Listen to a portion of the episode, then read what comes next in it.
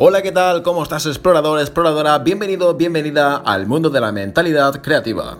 Aunque sea un espiritual abstracto o poco palpable, la mentalidad es la base de todo éxito en la vida.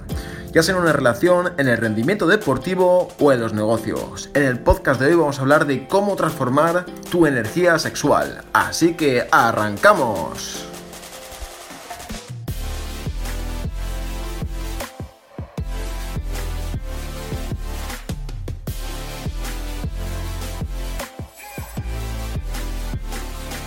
Para entender cómo funciona la energía en nuestro cuerpo, vamos a profundizar con cada uno de los siete chakras. Los chakras coinciden con una glándula en el cuerpo físico y cada una irradia un color y energía específicos. Dado que cada chakra se relaciona con aspectos espirituales, emocionales y psicológicos, se dice que el bloqueo o mal funcionamiento de los chakras puede conducir a trastornos físicos, psicológicos y emocionales. La conciencia y el equilibrio de estos centros de energía, por otro lado, se cree que conducen al bienestar y la buena salud. Ahí vamos con el primer chakra, el chakra raíz.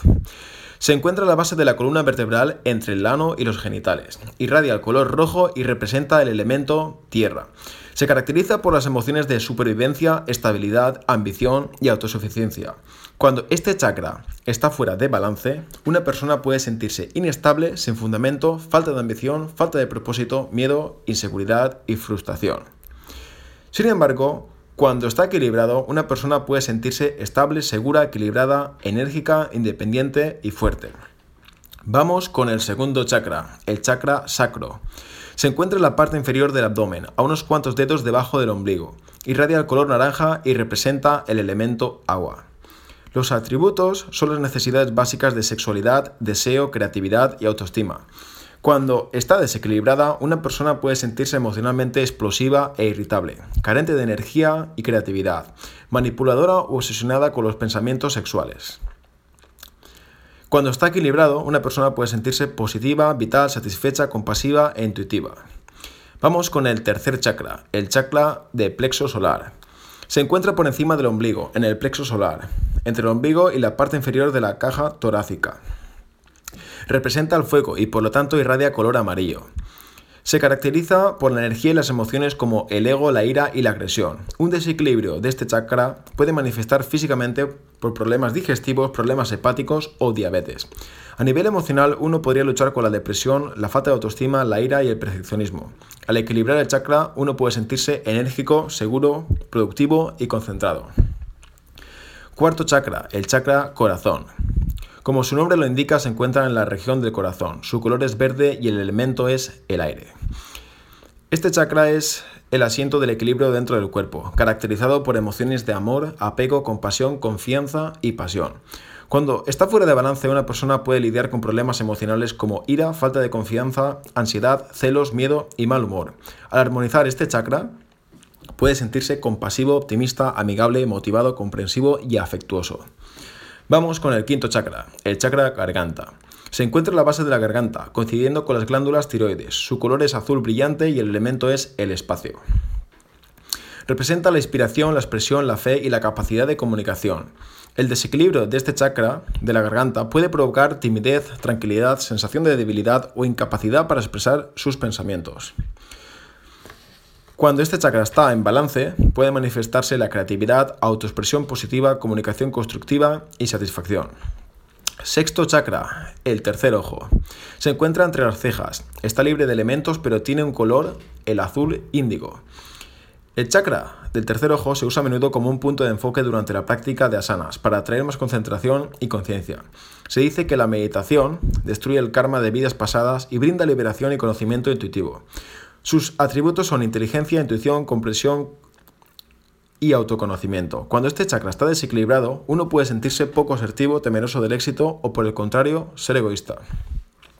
El desequilibrio puede manifestarse a nivel físico por dolores de cabeza, visión borrosa y fatiga visual. Cuando está equilibrado, uno es su propio maestro sin temor a la muerte y sin apego a las cosas materiales. Y vamos con el último chakra. Este se encuentra en la coronilla de la cabeza representa un elemento, es de color violeta o blanco. Es el centro de la espiritualidad, la iluminación, el pensamiento dinámico y la energía. Permite el flujo interno de la sabiduría y trae el don de la conciencia cósmica. Cuando está fuera de balance, uno puede sufrir una sensación constante de frustración, sin chispa de alegría y sentimientos destructivos. Dicho todo esto de los chakras, vamos a por la segunda parte. Como decía Napoleón Hill en el libro de Piense y hágase rico, una de las fuerzas más grandes que tenemos es la del deseo sexual. La mayoría de la gente rica, hasta que no pase los 45 o 50 años, no consigue lograr riquezas grandes. Si te fijas cómo actúan los niños y las niñas en la adolescencia, lo que pasa es lo siguiente.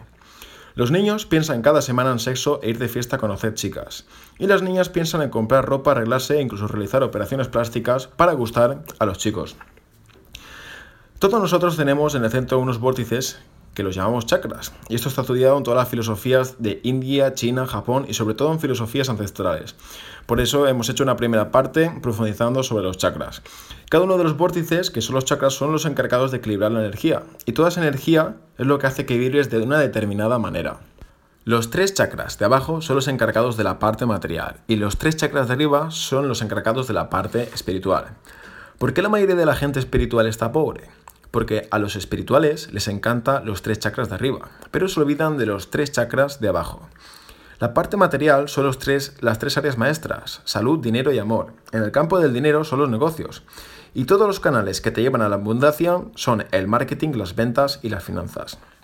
La energía va de abajo hacia arriba, energía kundalini. Para lograr alcanzar la abundancia tienes que trabajar de abajo hacia arriba, de lo material a lo espiritual.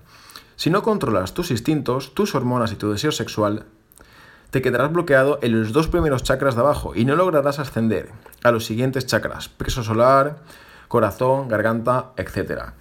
Si eres un hombre, piensa toda la energía que has invertido en estos 10 últimos años pensando en sexo. Y si la habrías invertido en crear un negocio, ¿cómo sería tu vida ahora mismo? En el libro de Piensa y Gase rico, Henry Ford lo que hace es transformar y enfocar toda esa energía sexual en buscar la admiración de su mujer.